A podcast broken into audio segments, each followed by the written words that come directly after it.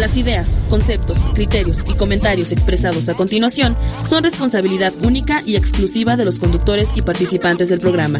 No representan el criterio o ideología de institución o tercera persona, de la Fundación Nikola Tesla AC o de esta radiodifusora XHAWD 107.1 MHz, Magnética FM.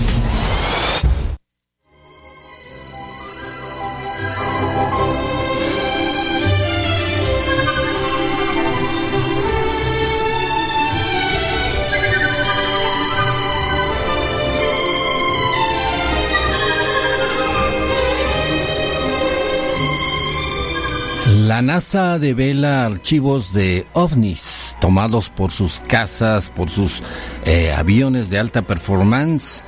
El proyecto SETI, que busca inteligencia, lanza mensajes eh, radiofónicos, así como lo escucha, lanza mensajes a las estrellas y escucha toda posibilidad de frecuencia de, de posibles comunicaciones intergalácticas interestelares. El Pentágono también eh, desclasifica algunos, algunos datos y películas. ¿Qué es la vida? ¿Existe la vida en, inteligente cerca eh, de nuestro Sol? En esta zona de la galaxia. De eso platicaremos el día de hoy desde el punto de vista de la biología.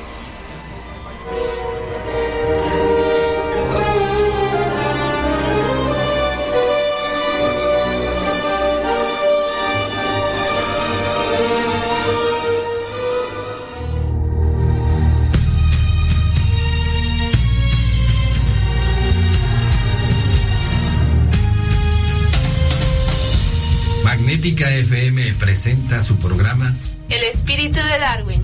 Una nueva forma de ver la biología y la naturaleza. Un recorrido íntimo por el mundo natural, simplificando conceptos y descubrimientos. La vida, sus orígenes, bosques, océanos, plantas y animales, instintos y sentimientos.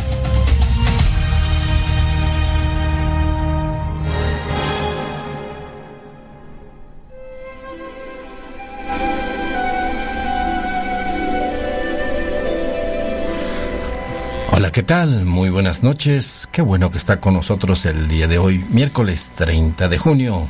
Ya sabe, en su programa, en el Espíritu de Darwin, que le presenta el punto de vista de la biología, siempre con el criterio científico de evidencias de realidades. Estamos en Magnética FM 107.1 desde el altiplano de San Luis Potosí, nuestro altiplano desértico eh, caluroso y lluvioso en estas fechas. Raúl, Raúl Gamboa, ¿qué dices, Raúl? ¿Qué te cuentas? ¿Qué tal, Cristian? ¿Cómo están, público? Buenas noches. Estamos otra vez en este miércoles eh, en un programa muy especial, sobre todo porque vamos a hablar de cosas que muchos temen hablar. Y sin embargo, son cosas que tienen que ver totalmente con la ciencia. Entendamos que todos somos científicos, por lo menos queremos o aspiramos al pensamiento científico. Y lo primero que nos pide el pensamiento científico es tener la mente abierta a cualquier posibilidad. Nunca cerrarnos porque en el momento en que la ciencia no es interrogada, no es... Eh, pues de alguna manera puesta a prueba. Puesta a prueba, pues, deja de ser ciencia. Entonces, aquí es lo que queremos hacer, poner interrogantes, que usted mismo se, se, se interrogue o interrogue a los libros, que interrogue a los autores y diga, pues qué tantas posibilidades hay de, de, de que haya vida en otros planetas y sobre todo vida inteligente. Y para eso el día de hoy tenemos a una invitada muy especial, Jessica Mena. Ella es física de la Universidad Autónoma de San Luis Potosí, ha trabajado por años en astronomía, en la divulgación de las ciencias de la astronomía, eh, con preguntas como esta, evidentemente. Jessica, un gusto tenerte por aquí. ¿Qué tal? Buenas noches a todos y claro, con gusto de regresar otra vez con ustedes de que me hayan invitado y pues a platicar un poquito de lo que podemos eh, encontrar tanto en biología de la Tierra como fuera de ella, que ojalá que, que algún día pronto nos toque conocerlo. Sabemos que hay miles de millones de planetas, prácticamente planeta en cada estrella que vemos, no solo uno, sino varios, varios planetas. Eh, igualmente, las posibilidades de vida son muy altas, altas posibilidades y probabilidades de vida, puesto que eh, la vida está hecha de carbono, hidrógeno, nitrógeno, oxígeno, calcio, materiales baratísimos que andan por todas partes en el, en el espacio. Si usted se le olvidó cómo, eh, lo que acaba de decir Cristian, simplemente piensa en que se llama chon. el chon. El chon carbono, el, los, la C y el hidrógeno, la H, la O y el nitrógeno. Estos elementos son muy baratos, es decir, quiero decir que están por todas partes, alrededor, en cada planeta debe haber estos elementos. No, y en realidad sí son baratos porque es lo que menos le cuesta a las estrellas formar. Recordemos que todos los elementos que tenemos, que conocemos en la tabla periódica, los que son naturales, se forman dentro de las estrellas, es algo que se le llama nucleosíntesis. Entonces, cuando una estrella está a lo largo de toda su vida quemando el hidrógeno, a partir de ahí se forman todo el resto de los elementos y cuando la estrella muere también forma otros elementos y dependiendo de la muerte de la estrella, si es una muerte muy violenta de una estrella gigante, súper gigante, entonces se forman otros elementos que son los más pesados. Y todo queda por ahí en una nebulosa que después por gravedad se vuelve a condensar y otra vez eh, eh, se produce otra estrella con planetas alrededor que ya tienen esos elementos de los que hablábamos que fueron sintetizados en estrellas anteriores. Nuestro Sol, bien nos decía un especialista que nuestro Sol ya es de cuarta o quinta generación. Sí, las estrellas van reciclando esos eh, materiales y forman cada vez más. Sí, y, hay que ver precisamente porque cada vez que usted le digan que es polvo de estrella, que se oye muy, muy poético, exactamente. Eh, pero sí es cierto. Claro, algunos son estrellados, pero bueno. Somos polvo de estrellas con todo el orgullo que eso representa. Así es.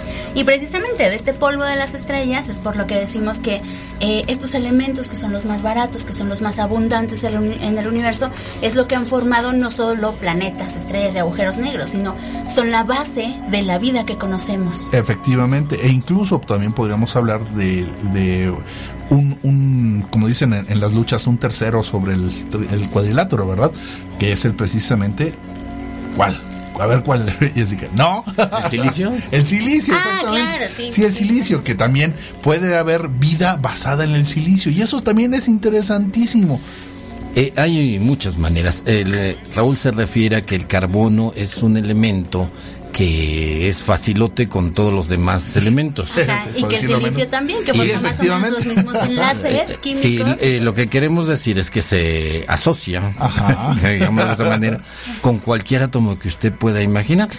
Esa cualidad la tiene como no solo los humanos, sino también este átomo de carbono y por eso nosotros estamos ¿Lo hechos de facilotes? Sí, sobre todo los hombres. si, si quería una disculpa, ahí la tiene. Ándele. Y entonces el carbono, eso es lo que tiene de especial, que se asocia con el calcio, con, sobre todo con el hidrógeno, y pues forma nuestras proteínas, nuestros carbohidratos. Siempre el carbono va a estar por ahí. Y hay una posibilidad que en otros, en otras estrellas pueda hacer eso mismo el silicio, pero quedémonos con el carbono para que nos hacemos bolas. Sí, exactamente, pues ya pensar en cosas que apenas se enfría el planeta, prácticamente. El planeta, nuestro planeta Tierra se, se forma hace 4.600 millones de años. 4.000. del día, más o menos. se forma y luego, luego comienzan a aparecer eh, restos de vida. La vida parece muy fácil, sin embargo, la vida inteligente, y de eso vamos a tratar el día de hoy, eh, tarda, pues, a lo mejor hasta ni siquiera ha aparecido todavía. ¿no? Ah, bueno, anda, exactamente. Está en duda. Eh, eh, para empezar, ¿cómo definiríamos vida inteligente? Primero, ¿cómo defines vida? Ándale, vamos a empezar por ahí, porque ya de ahí eso es una bronca. Eh, vida, según la definición de la NASA, es una reacciones químicas autosostenidas, sumamente complejas, y ahí viene lo interesante, capaces de sufrir evolución darwiniana. De autorreplicarse. Claro, eh, al, al uh, tener evolución, al poder sufrir evolución y selección natural, tienen que ser replicantes. Ah, sí, es, autos, autorreplicantes, está bien. Entonces se tiene que reproducir, tiene que haber muchos, demasiados, y de ahí van a quedar unos pocos, y esa es la evolución. Quedan los que más se adapten al, al ese medio que están en ese momento. Ajá, y recordemos que para esto pues se requieren de un montón de factores. Ya lo habíamos hablado en algún momento con la ecuación de Drake. ¿no? Ajá, sí, sí, La ecuación de Drake, Ecuación de Drake. que abarca un montón de factores que también se pueden ir modificando, ¿no? Claro, Esta claro. ecuación nos Es dice, dinámica. exacto, la probabilidad que tenemos de encontrar vida inteligente en algún momento. Eh, pero para eso hay que meter muchos factores. Por ejemplo, se incluye la cantidad de estrellas que tenemos en, en una galaxia. Si es que Ajá. queremos medir sobre una galaxia, que recordemos que hay miles de millones de ellas. Ajá. Hablando de la nuestra, pues hay un montón de estrellas, como 400 mil millones.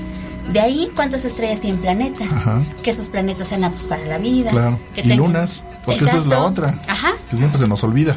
Eh, la ecuación de Drake básicamente eh, es una aproximación matemática, una estimación de qué posibilidades hay que en una galaxia haya vida.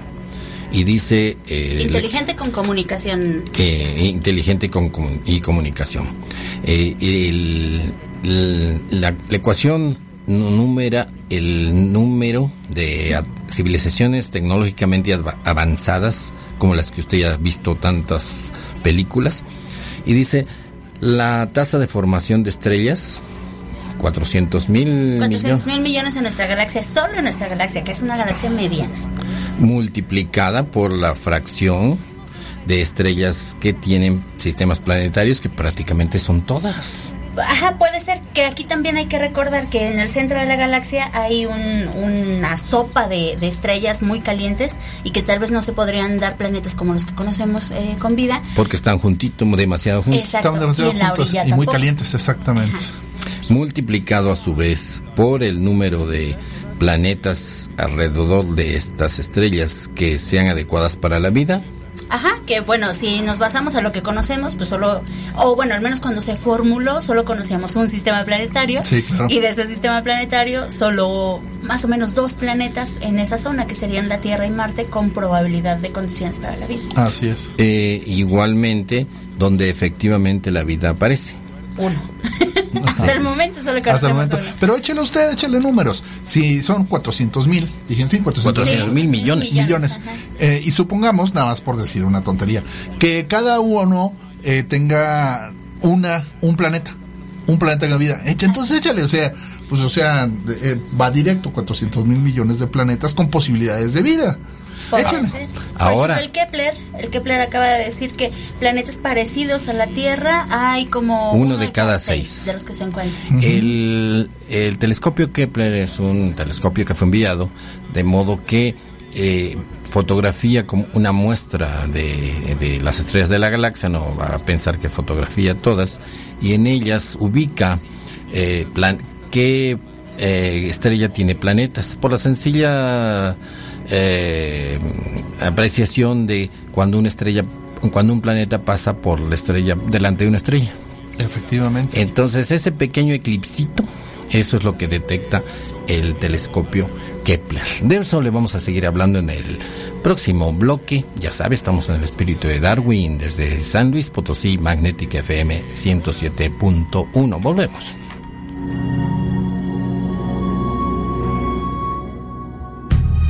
Un corte, volvemos en un momento para seguir platicando.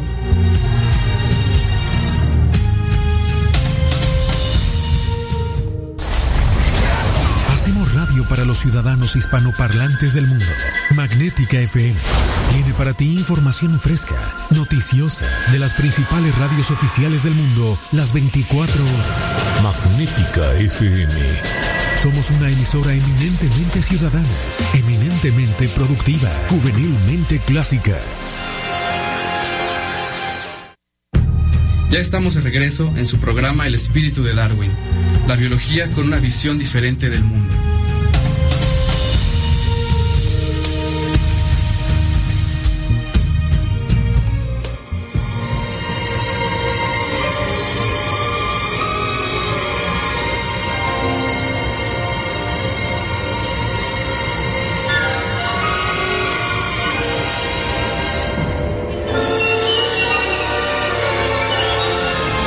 Estamos de regreso. El tema que escuchaban era encuentros cercanos del tercer tipo, eh, donde se narra ¿qué pasaría si efectivamente nos vienen a visitar y ya no los vemos desde lejos en una, una figurita medio confusa con forma de platillo volador, sino que llegan y aterrizan y dicen vamos a platicar? De eso se trata esa película, Encuentros cercanos del tercer tipo de Steven Spielberg. Y el día de hoy precisamente estamos platicando sobre eso, sobre qué es vida inteligente, vida y luego vida inteligente y cómo definiríamos efectivamente qué es inteligente. En la película famosa, eh, basada en un libro de Carl Sagan, Contacto, en la primera escena de este contacto, pues se tiene que identificar que eh, del otro lado de la radio hay unos científicos que están escuchando ondas de radio precisamente en las estrellas y se encuentran con una secuencia de números primos. Usted ya sabe, Jessica, cuáles son los números primos, entonces el... 1, 3, 5, 7, Todos aquellos que no pueden ser divididos eh, más que por sí mismos. ¿Por sí mismos? Y por la unidad. Entonces, eso indicaría que no es un fenómeno natural. Una secuencia de números primos sería la clave para eh, identificar eh, que quien genera estos números es una inteligencia que puede encontrarlos y decirlos en orden. Porque cualquier otro fenómeno, como un, un planeta girando, una, un haz electromagnético que gira alrededor de una estrella, podría dar una repetición, pero esa secuencia de números no. Una iteración numérica. Una iteración numérica. Y usualmente van asociadas también con números matemáticos, pero con la secuencia de Fibonacci o lo que se le llama la proporción áurea. puede ser. Que esta, esta secuencia de números, querido oyente, es las matemáticas de la biología. Si usted ve por qué una flor tiene esas formas, está regida en algún lugar de sus genes por una secuencia de orden que se llama la secuencia de Fibonacci. Pero el día de hoy, imagínate si nos pasamos por ahí.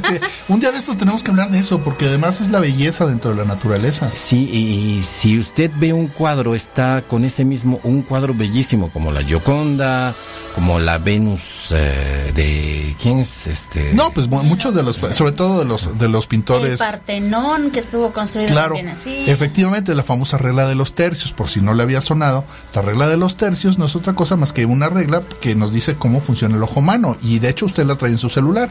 En su celular usted le pone la famosa rejilla para tomar una fotografía. Esa es la regla de los tercios basada precisamente en la geometría de Fibonacci. Entonces en esta película, no salgamos del tema, si no nos vamos a... eh, eh, se identifica eh, esta secuencia de números primos, 1, 3, 5... 7, 9, 11, bla, bla, bla. Y... Bueno, y pues, no, 9 no, 11 sí. Ajá. 11 y así sucesivamente, 13 también creo. Y estos números pues dan clara evidencia que quien está transmitiendo esa, esa señal es una inteligencia. Y ocurren mil cosas, todos se espantan, todos dicen que va a pasar, otros dicen... Eh, pero ya no se las spoilees. sí, no lo... Pero, Jessica, ¿qué posibilidades hay y qué pasaría con esta inteligencia cuando se muestre? Bueno, Nos guiamos por Cosmos. En primer lugar, la hecatombe, porque yo creo que eh, la gran eh, mayoría de las personas, de los seres humanos, pues no que no estuvieran preparados para eso, porque nos lo han contado desde hace muchos años, ¿no? Desde hace cientos de años prácticamente, simplemente que vamos a tener la paranoia del ser humano que no sabe cómo enfrentar esta situación. Pero para llegar a eso también se tienen que evaluar todas las demás eh, disposiciones del universo en que si realmente es fácil encontrar vida, eh, no solo, o sea, ni siquiera te vayas allá de vida inteligente y con comunicación, simplemente vida, cómo buscamos vida. Y ya a partir de ahí, lo que decíamos de la ecuación de Drake, a lo que sumábamos de los planetas que podían tener los elementos necesarios para la vida, hay que sumar el tiempo en que una especie eh, permanece. Si bien recordamos que ahorita tenemos un serio problema por especies que se están extinguiendo, en cualquier eh, planeta de cualquier especie, si es que existieran, va a suceder probablemente lo mismo. Lo mismo, exactamente. Y no, y además, póngase a pensar también un poquito en, función de nuestro tiempo finito. Eh, nosotros supongamos que somos inteligentes y que, eh, pues bueno, hace, hace poco no teníamos forma, con toda nuestra inteligencia, no teníamos forma de comunicación. Entonces, si nos vamos a la Edad Media, pues entonces esa, la Edad Media, eh, ¿Cómo le, le, explico? Pues éramos humanos, éramos inteligentes, pero no teníamos forma de comunicación y no hace mucho. Yo sé que a lo mejor usted dice, ay, en la Edad Media, pues hace en el siglo XII, no, olvídate. No, o sea, es un suspiro, es una, un pestañeo en, en, tiempo estelar, es nada. Prácticamente tenemos eh, probabilidad de comunicación hacia el espacio desde la invención de la radio. Efectivamente, eh, desde, estamos transmitiendo desde los años 20, más o menos. O sea, hace 100 años apenas. Si nuestro planeta tiene 4.600 millones de años y, y tomamos en cuenta que solo llevamos 100 años transmitiendo el espacio y que nuestra señal como humanidad solo ha llegado a 100 años luz de distancia, entonces llegar a alcanzar toda la galaxia, llegar a alcanzar galaxias cercanas, impensable. Sí, sí, o sea, todavía nos falta mucho. Pero lo interesante es eso que también no solo es que esté lejos o muy lejos, porque en el espacio todo está lejos o muy lejos, sino también que esté lejos en el tiempo. Claro. Nos, nuestra especie, como especie así igualita que nosotros, aparece hace 200 mil años apenas. Y mientras el, el, las estrellas y, los planetas se están formando hace 13.400. Uh Se forman las galaxias, las estrellas y los, y los planetas. Más o menos.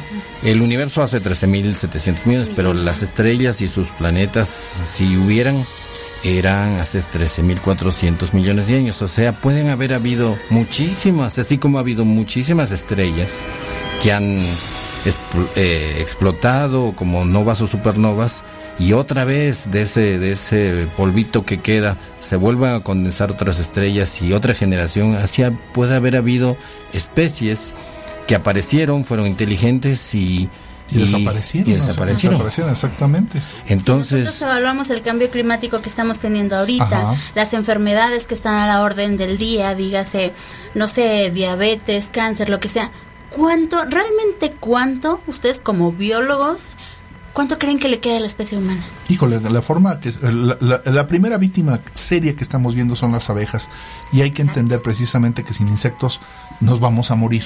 De o sea, sí, sí, o sea, nos, nos, vamos a acabar con la especie. No entendemos. Eh, cuando mueren determinadas especies, todo se colapsa. Sí, todos los ciclos. Y nosotros no somos una especie paraguas. Esa es la verdad. O sea, un, un, jaguar es una especie paraguas. Sabemos, se les dice así precisamente porque pues, son especies que eh, son la medida exacta. Si, los, si les va mal los jaguares, todas las demás especies están mal. Toda la ecología está mal en ese, en ese hábitat. Ahora viene lo interesante. Después de la, y donde entra la biología más allá que la astronomía, la astrofísica y las matemáticas. Después de las presentaciones, con números primos y con ceros y unos, y que ya admitimos que son inteligentes, nos vamos a encontrar con animales. Así es, pero entonces aquí, para pasar al siguiente tema, bueno, para dar el siguiente paso más bien, ¿cómo definimos la inteligencia? Exactamente, la inteligencia, por ejemplo, nosotros con los chimpancés eh, compartimos 98% de los genes y los chimpancés a lo más que llegan es a, eh, a juntar cajas unas sobre otras para alcanzar una banana, un plátano. Bueno, pero si tienen ya, o sea, sí, sí, pero quiero hacer la relación. Y de repente nos encontramos que con un ser de otro planeta, una, un grupo, una familia de seres de otro planeta que eh, la diferencia con nosotros es más, mucho más que la de un chimpancé. Y por ejemplo puede ser que ¿Qué es nuestro último gran logro? El acelerador de partículas. Ajá, el, eh, sol artificial que tenemos, eh, varios. todo, todo lo que usted imagine. Exacto. Computadoras que Todavía no nos sale bien, ¿eh? Pero ahí va, ahí va. Y entonces, en, da, podemos poner el ejemplo que en una familia, el niño del kinder de esos seres extraterrestres vienen con su tarea así a colores. De mecánica cuántica del preescolar. Dicen, mira, mira, el pequeño Timmy ya diseñó su primer acelerador de partículas. Vamos a pegarlo en el refrigerador. Así es.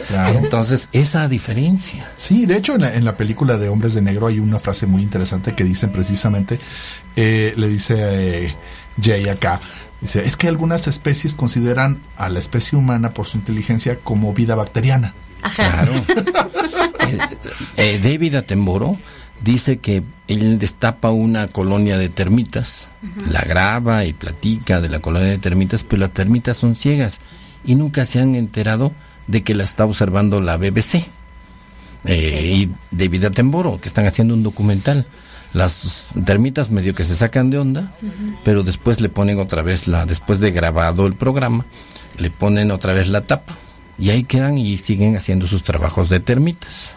Nunca se enteraron. ¿Por qué habrían de enterarse? E igual nosotros, algo vemos algo vemos algo raro, ya nos observaron, ya grabaron su documental y se fueron.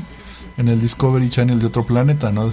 Pues sí, pero también es, es, hay que ver precisamente que la inteligencia, hay muchos tipos de inteligencia y esto es algo que apenas nos está cayendo el 20 en el pleno siglo XXI, no nos cayó el 20 en el siglo XX, nos cayó en el siglo XXI y es precisamente por eso que, que, la, que los tipos de inteligencia tenemos que irlos midiendo porque nosotros pensamos que somos muy inteligentes y nos hemos dado cuenta que no que hay animales con los cuales convivimos de forma diaria que tienen otro tipo de inteligencia y otro tipo de habilidades y que pues entonces nos, eh, si nos medimos ante ese tipo de inteligencia no somos tan inteligentes. Así Sí. es, ajá. Nuestra inteligencia la, eh, la definimos como hemos llegado a la luna, podemos hacer esto, pero no es cierto, es tecnología acumulada. Así es. Nadie de nosotros podría llegar a la luna solo. Ajá, lo que podemos hacer es subirnos después de muchas pruebas y ensayos a una nave, pero la nave la diseñó ¿Y otro. cuántos se van a morir en el intento, no? Claro. Y necesitamos este trabajo de la colonia humana Ajá. para llegar a esos logros. Efectivamente. Y, y algunas eh, pequeñas relaciones, así como aleatorias, que se manejan de inteligencia, es como la capacidad de resolver problemas. Nosotros vemos que muchas especies en el planeta tienen esta capacidad de resolver Así problemas. es, exacto. Ajá, Que hay delfines que se ponen una esponja, eh, los, los delfines en nariz de botella, que se ponen una esponja en la nariz, porque a ellos les gusta de repente, en lo que van buscando su comida, hay un pez que es el pez piedra, que tiene espinas y que los puede llegar a atacar. Entonces Claro. con la esponja se protegen, encuentran su alimento. Esa es la resolución de un problema. Claro, Hay otra anécdota de un delfincito, ya sabe, los delfines son mamíferos, y este delfincito estaba pues tomando leche de su mamá delfina. Pero salía a explorar ahí, se acercaba a los vidrios del acuario donde estaban los espectadores. Y pues los miraban, un delfincito chiquito y todo se alborotaba y el delfincito pues le gustaba mirar esos seres que estaban detrás de esa, de esa, de esa cosa que como vidrio que no podía pasar. Y así había mucha interacción. Y un día ya cerrado, uno de los trabajadores del, del, del acuario se va y estaba fumando. Y entonces de cotorreo el, el delfincito acerca la cabecita y él le echa humo en la cara, aunque con obviamente no, el vidrio estaba detrás Ajá. al delfincito. No le iba a hacer nada, estaba detrás del vidrio. Y el delfín va donde la mamá y de repente regresa y le echa un chorro así de leche en la cara del... del Respondiendo en Qué- qué comportamiento y en ¿no? comunicación a lo que le hizo él. Qué increíble la, la mímica, el concepto. El yo también te puedo hacer esa, esa cosa. ¿no? Claro, Claro, o que sea, sería se fue lo- a una, abstra- una abstracción. Una- esa es la Eh, palabra y ese es el punto. Ah, Las aves también son capaces de generar abstracciones y utilizar herramientas.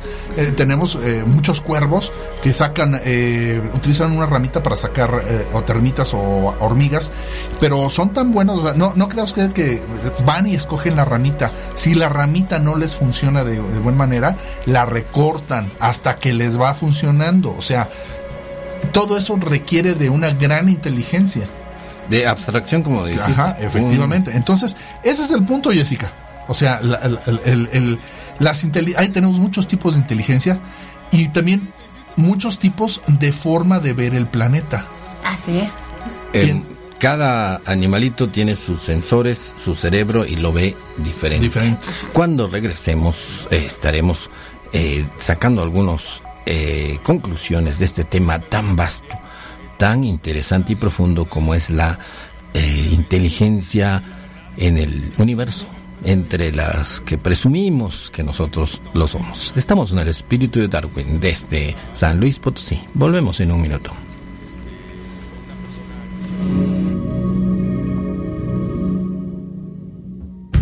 Vamos a un corte, volvemos en un momento para seguir platicando.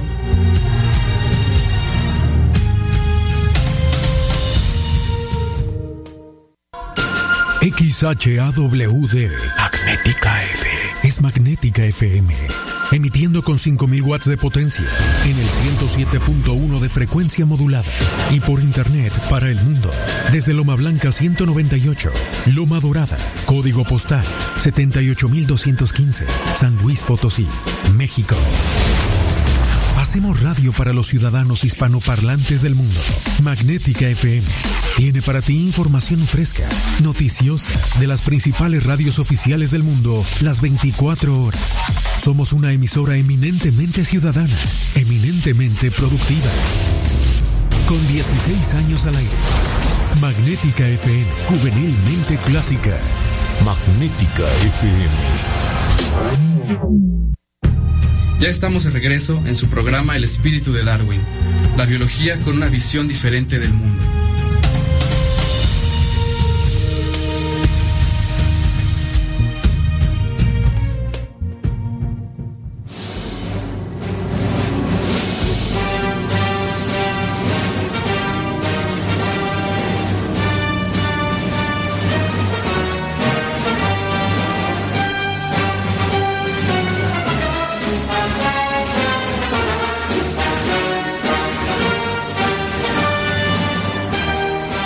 Marcha imperial de Star Wars de John Williams, usted la conoce. En esta película, pues se supone que en muchos lugares de las galaxias eh, ocurren estos conflictos de poderes, de política, muy acordes al ser humano. Esperemos que no sea así, ¿no, Raúl?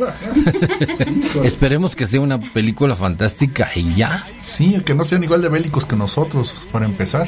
El- nuestra historia está terrible. No creo que en otros planetas el descubrimiento de, de la energía atómica sea lanzándole bombas a otros. O a otros planetas. O peor aún, a otros. Efectivamente. Eh, imagínense a lo largo de la historia, miles de años, cuando ya la energía atómica, usted tenga un reactor termonuclear en la cocina, con toda la seguridad del mundo, diga, esto cuando se inventó fue durante la guerra para exterminar 100.000 gentes en una ciudad y otros 100.000 en otra. Sí, efectivamente, desgraciada. Es- Qué tipo de- terrible. Exacto, y entonces es donde viene la pregunta, ¿eso es inteligencia? Exacto. Eh, este Arthur C. Clarke, autor de ciencia ficción, de cantidad de, de, cuentos de ciencia ficción y novelas, como en 2001 Dice Espacial, le preguntaron, cuan- con esto de los ovnis y todo, doctor Clark, eh, ¿qué debemos hacer cuando contactemos a seres de otro planeta eh, que llegan aquí? Y dice, de entrada, quemar todos los archivos de historia. Porque si leen nuestra historia van a encontrar exterminios, genocidios, muertes. Nuestra historia está hecha de guerras. Efectivamente. Y lo que van a hacer, van a decir, no, esta especie como el antirrábico. Hablando de... Sí, exactamente. ¿Qué tanto va a valer la pena conservarnos como especie? Es- Eso es, es terrible. Y es que ah, precisamente eso que lo que queríamos llegar, eh, estábamos hablando en el bloque anterior de, de inteligencias y decíamos que la inteligencia mucho tiene que ver con eh, la forma en que el, ser o los seres este, ven su entorno. Entonces, eh, si aquí tenemos grandes diferencias entre seres y, grandes diferencias en cómo perciben su entorno, nosotros percibimos nuestro entorno muy diferente de como lo percibe una abeja, como lo percibe un ave, como lo percibe, percibe etcétera. Un delfín, como es lo que estábamos hablando. Imagínese cómo percibirá alguien que no es de la Tierra, cómo percibirá esa realidad y por lo tanto su inteligencia estará basada en esa percepción. Y, y después de inteligencia viene lo interesante. No queda, querido oyente, en inteligencia la cosa. Así como usted va a una clase de, de, de la universidad o de la escuela, pues esa clase utiliza su inteligencia, pero no vive así todo el tiempo. Básicamente somos animalitos, con todo el orgullo que eso se debe de decir. Así es. A mí en lo particular no me cae muy bien la especie humana. La tolero, pero no me cae muy bien. Si nos basamos a eso, pues hay un montón de especies que tenemos en el planeta que no podemos discriminarlas. Eh, justo eh, ayer estaba leyendo la noticia de una perrita que estaba siendo entrenada por la CIA para encontrar bombas. Pero aquí es en donde nos llega esta idea, ¿no? Nosotros somos inteligentes, hay muchas especies inteligentes en el planeta, eh, en esto incluimos a los perros, pero no solo es la inteligencia, son los sentimientos. Esta perrita decían que estaba siendo entrenada para encontrar bombas. Y era muy buena, y era muy, era muy buena, pero a ella no le gustaba encontrar bombas esta perrita le gustaba jugar con los niños. Entonces ella veía un niño y dejaba su trabajo botado y se iba a jugar con el niño la tuvieron que dar de baja de la CIA, ya no es una perra policía. El cuidador que la tenía a cargo la adoptó para su familia, ahora ella es inmensamente feliz jugando con niños todo el tiempo y dejó el trabajo botado. ¿Cuántos de nosotros tal vez en algún momento ¿Qué son los experimentos de la, de la CIA con animales que salen mal? No nos olvidemos del experimento del, gato cámara, el gato receptor, que soltaron a un lado del Kremlin precisamente para espiar el Kremlin y lo atropelló un coche. y se acabó todo. Años de experimentación y de entrenamiento con el gato. Sí, es, es eh, la inteligencia no, no solo sirve para resolver problemas, sirve para muchas cosas, pero uno no vive solo pensando en una vida práctica. Pues todos tenemos en nuestra, a lo largo de nuestras vidas eh, terribles experiencias que dicen eh, hubiera pensado antes pero somos llevados, lo que quiero decir es que somos llevados por emociones, por sentimientos, por pasiones. Y los, y la mayoría de los animales. Y los seres extraterrestres también tienen que ser gran parte animales, en su estilo, en su planeta, con sus sensores, con, sus percepciones, con todo lo que eso implica. Pero la inteligencia no va, no van a ser ni computadoras ni robots. Si hay algo seguro que no van a ser los seres extraterrestres cuando aparezcan, es ni esos, eh, ni esos hombrecitos verdes, ni computadoras, ni robots. Van a ser animales de otro planeta con otros animales que viven en ese planeta. No van a ser los únicos. Entonces imagínese, querido oyente, que eh, vamos a encontrar otro planeta en el cual a lo mejor vemos una especie para ver otras especies. Así funcionan, así funciona la vida en este universo.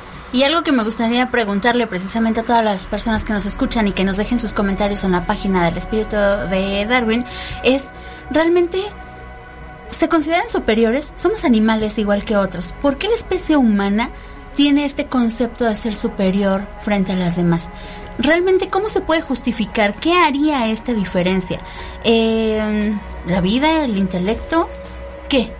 Lo que pasa es que ah, eh, te voy a dar una, una, una contestación muy, muy sonsa. Pero eh, el punto está en que yo pienso que las, la superioridad que sentimos tiene que ver con el ego en el que, en el que sí somos maestros la raza humana.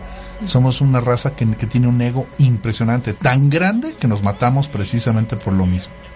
Sí, yo creo que una de las cualidades terribles del ser humano es esa arrogancia, esa necesidad de ego que hay ejemplos a montones. Usted vea la historia y las guerras terminan siendo por ego disfrazado de patriotismo. Pero si, si bien decimos, el ego no es fundamento suficiente, no es una razón de peso para justificar esa superioridad del ser humano. No, no hay ninguna justificación. Exacto, exacto. Por ejemplo, ni filosóficamente ni científicamente. Pero a lo mejor los elefantes también sienten que ellos, por grandes y por la trompa que tienen tan eh, eh, versátil, a lo mejor a su vez se sienten lo máximo de la sabana africana. Tal vez, no lo sabemos, porque si esas vamos, cualquier animal tiene su practicidad y tiene sus mejoras. Y la verdad es que el ser humano es un animal muy inútil, ¿no? Hay un montón de, animales que tienen mejor vista, más velocidad, mejor más, más todo.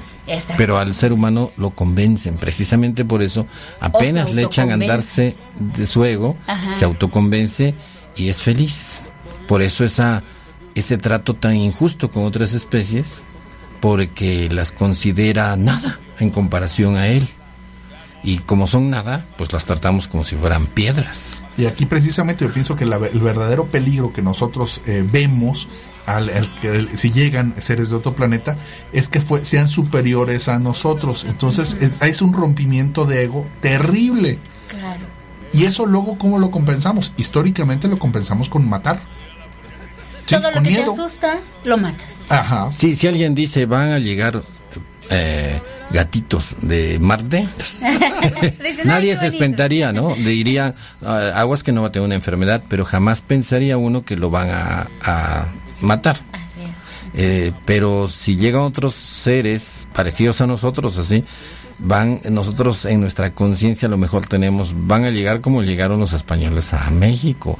O los eh, colonialistas a las colonias africanas. Y ahí lo peor va a ser que a lo mejor no nos han hecho nada como especie humana, realmente vienen en son de paz, pero nosotros nos adelantamos y a darles chicharrón.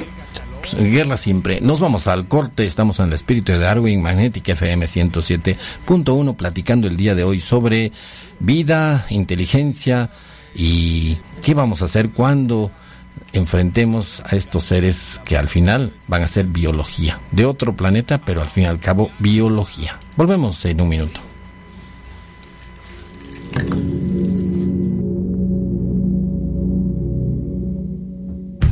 Vamos a un corte, volvemos en un momento para seguir platicando.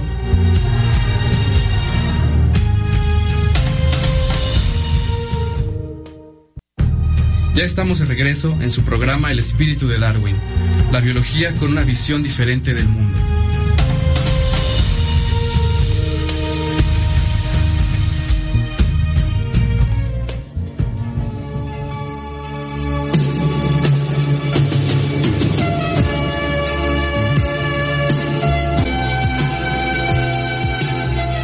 Escucha Evangelis de la serie documental fabulosa de los años 80, Cosmos. No deje de consultarla, de verla en YouTube. Es un acercamiento hacia los descubrimientos de la ciencia de esa época, tantos años atrás que fue eh, mostrada, que fue eh, salida al aire en, en muchísimos países con Carl Sagan y siguen vigentes los principios de la situación de la mente humana, de las emociones humanas con respecto a toda la ciencia, sobre todo en astronomía. Eh, seguimos platicando sobre la inteligencia, la vida en el universo y concluíamos, Jessica, Jessica Mena, tú como astrofísica, divulgadora de la astronomía, desde ese punto de vista del cosmos, ¿cómo eh, concluirías este análisis de la inteligencia? En el, en el universo? Híjoles, eh, bien complicado porque va a depender de la disciplina a la que se esté abordando, va a depender incluso del investigador. Pero si bien decíamos que la ciencia trata de eliminar esto y de ser lo más objetiva posible, pues tendríamos que ver, eh, evaluar toda la, la cantidad de vida que tenemos pensar en que no somos ni los únicos, ni los mejores, ni los más importantes, que muchos animales deberían de compartir un, puesto muy parecido al que tenemos nosotros. Eh, por algo se promulgan las leyes de derechos animales, donde ningún ser vivo debería sufrir a expensas del otro. Em, yo creo que para respetar la vida que pudiéramos encontrar en algún momento en el universo, tenemos que empezar a respetar la que tenemos aquí en la Tierra. Aprender de toda esta vida que tenemos y a partir de ahí construir estos bloques que nos van a llevar a otros lugares del universo para conocer esta probabilidad. Sí, imagínense que eh, estos seres se parecen a algunos de los animales que aquí eh, maltratamos. Por ejemplo, que se parezcan a pollos y vean que aquí no los comemos en el Kentucky y que por asociación seamos peligrosos, por ejemplo. Y si comemos pollo, algo, algo, parecido a ellos, por asociación, este, que es algo que muy humano la, asociación. Si tú conoces un drogadicto, te ven con un drogadicto, entonces tú también eres drogadicto. Y dicen, vamos. para que me entienda el punto, ese es el, perfil de asociación. Y entonces, pues, eh, seríamos unos nazis. Eh, eh, potencialmente nocivos y otra vez una de esas se decide enlazarnos uno de esos rayos y y, qué guerra de galaxias ni Star Wars ya vio la película con la estrella esa que lanza un rayo que desaparece el planeta la, muerte, la estrella perdón la estrella de la muerte. Eh, y después quiénes son los fans de Star Wars y quién es el de Star Trek y entonces eh, pues así podría ser. Si nosotros eh, aquí en San Luis ven un avispero y, lo desaparecen. Lo, esas, hay unas avispitas negras que son del género Polivia, que son avispitas que andan comiendo gusanitos. Eh, eh, de hecho, son, sirven como insecticida. Las mismas avispitas no pican. Y sin embargo las ven negras ahí en su en un panalito que es como de papel y pareciera que han visto ahora sí un platillo volador y las atacan con insecticidas, con todo. Pobres animalitos, no se digan las abejas con los pesticidas, Raúl. Así es. Incluso estaba viendo la otra vez una, una serie de, de un herpetólogo, un herpetólogo no ortodoxo, eh, eh, auto impulsado y este y precisamente decía esto mismo o sea como la, gente ataca a, las víboras y, la, víbora dicen eh, la víbora no sabe que es peligroso que es una es un ser que vive y que tiene todo el derecho a vivir y sin embargo nosotros por el simple hecho de ser una víbora las atacamos no importa si es eh, peligrosa si no es peligrosa si tiene veneno si si es grande si es pequeña no importa las atacamos y ahí le sumamos la charlatanería. Claro. Cada una de estas creencias mal fundadas de que si los búhos son brujas, las lechuzas y demás.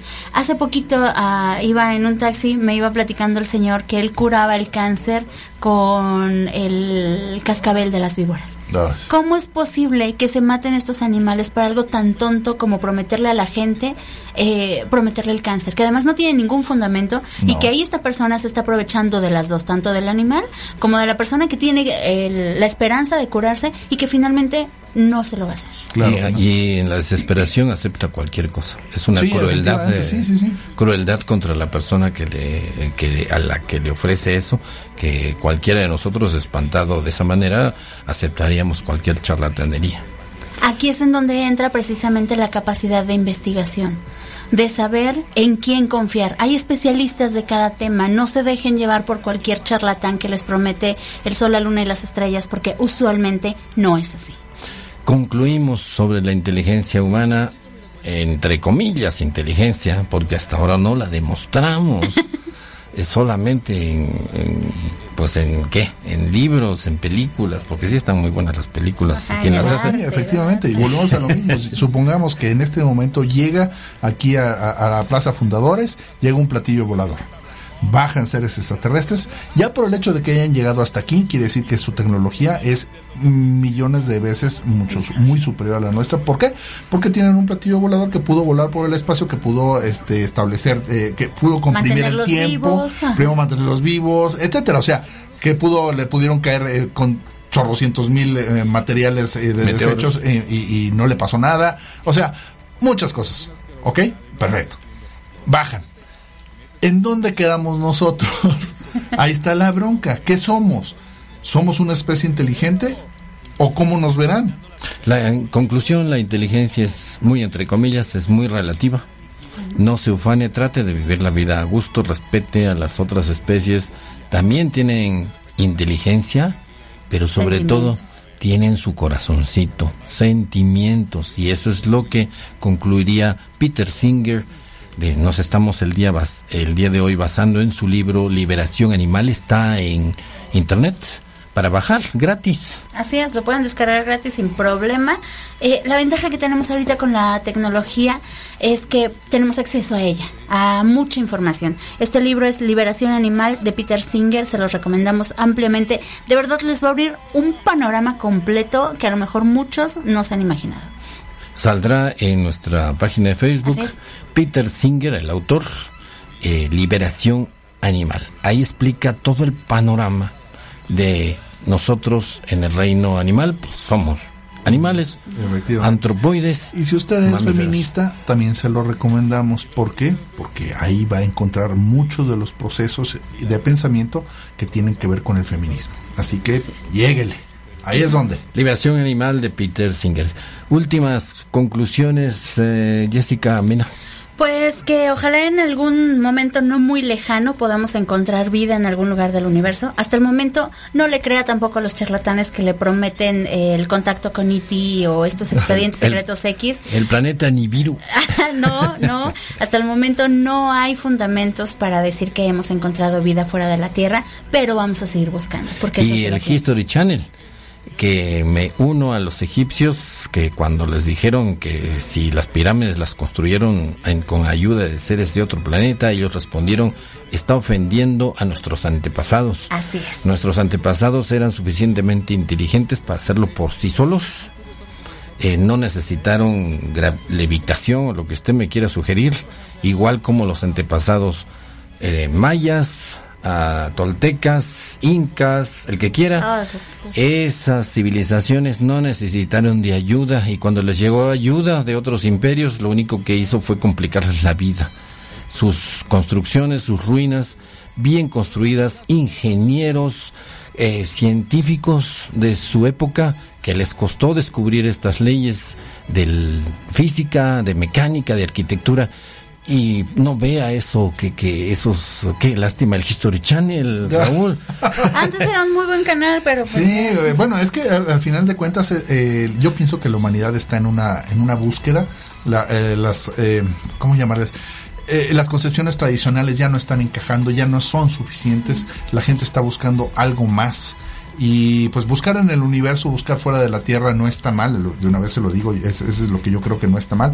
Sin embargo, eh, efectivamente eh, hay que mantener la, mente abierta, pero los pies sobre la Tierra. Así es. Nos vamos. Eh, fue el espíritu de Darwin. Siga curioso, siga investigando su cerebro, se lo va a agradecer.